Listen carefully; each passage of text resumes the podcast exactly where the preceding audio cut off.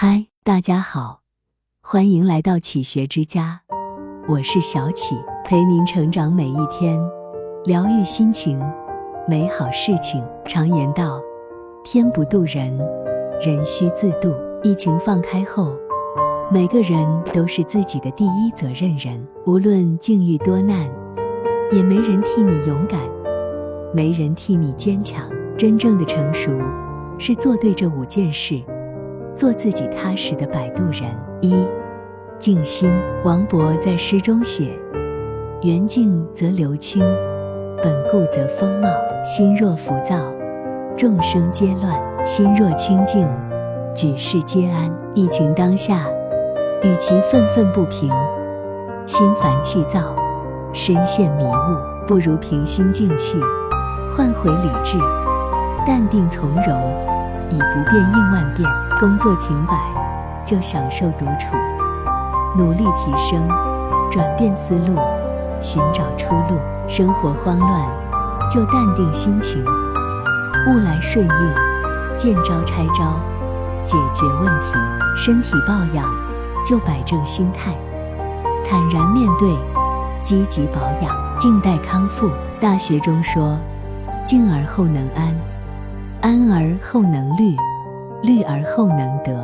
心静的人，面对世事无常，都能乐观以对，活得洒脱随性。心静的人，面对人生百态，都能沉得住气，过得舒心自在。静下心来，方能拥有无穷的力量，去创造属于自己的安乐和幸福。二，养生。疫情三年。我们深刻懂得了，免疫力才是一个人的核心竞争力。尤其是放开后，我们要和病毒共存，和病毒直面斗争。除了不放松防护外，更要注重养生，提高自己的免疫力。平日里经常运动，强健筋骨，增强体内生态系统活力。饮食上补充营养。提高身体对病毒感染的抵抗和恢复力。起居上，早睡早起，恢复体力，不放纵不透支，保养精气神。情绪上，不慌不乱，保持心情轻松愉悦，保证气血通畅运行。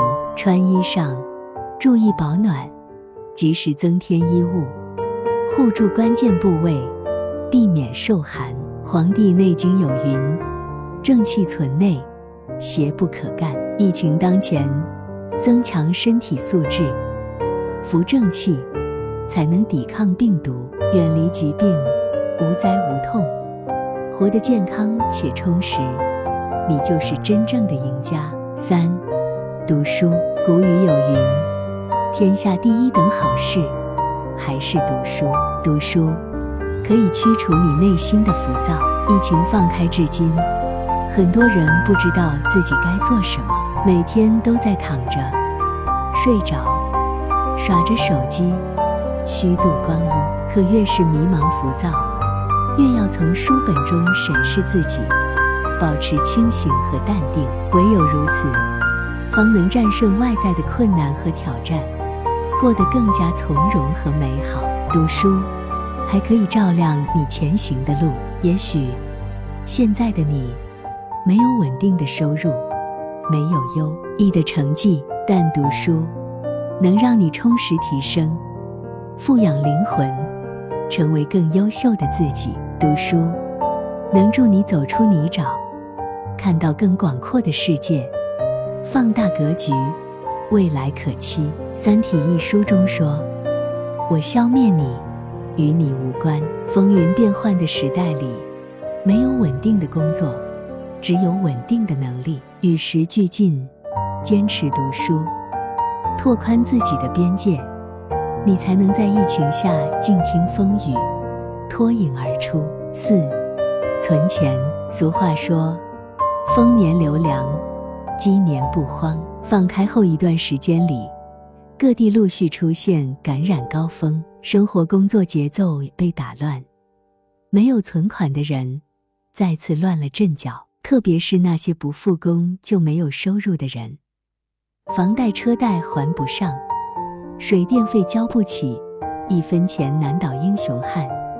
存钱才是成年人最高级的自律。如果留有余粮，即使病毒侵袭，危机突如其来，也能挺一挺，而不是每天一睁开眼，就不得不绞尽脑汁面对这些烦心事。在这个世上，老人看病要钱，孩子读书要钱，生活也要钱。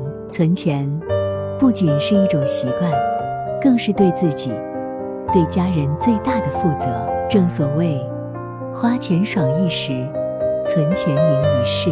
疫情下，不要报复性的买买买，而要深思熟虑后存存存。花钱带来的快感，总是镜中花，水中月。转瞬即逝，可账户余额带来的安全感，永远是抵御风险、未知和疾病的底气。纵使未来几多风雨，兜里有钱，才能心里不慌，岁月静好。五、蓄力。疫情三年，潮起潮落，高峰有时，低谷有时。真正的勇者，即使陷入低谷，依然不怨不躁。而是默默蓄力，等机会到来时厚积薄发，一飞冲天。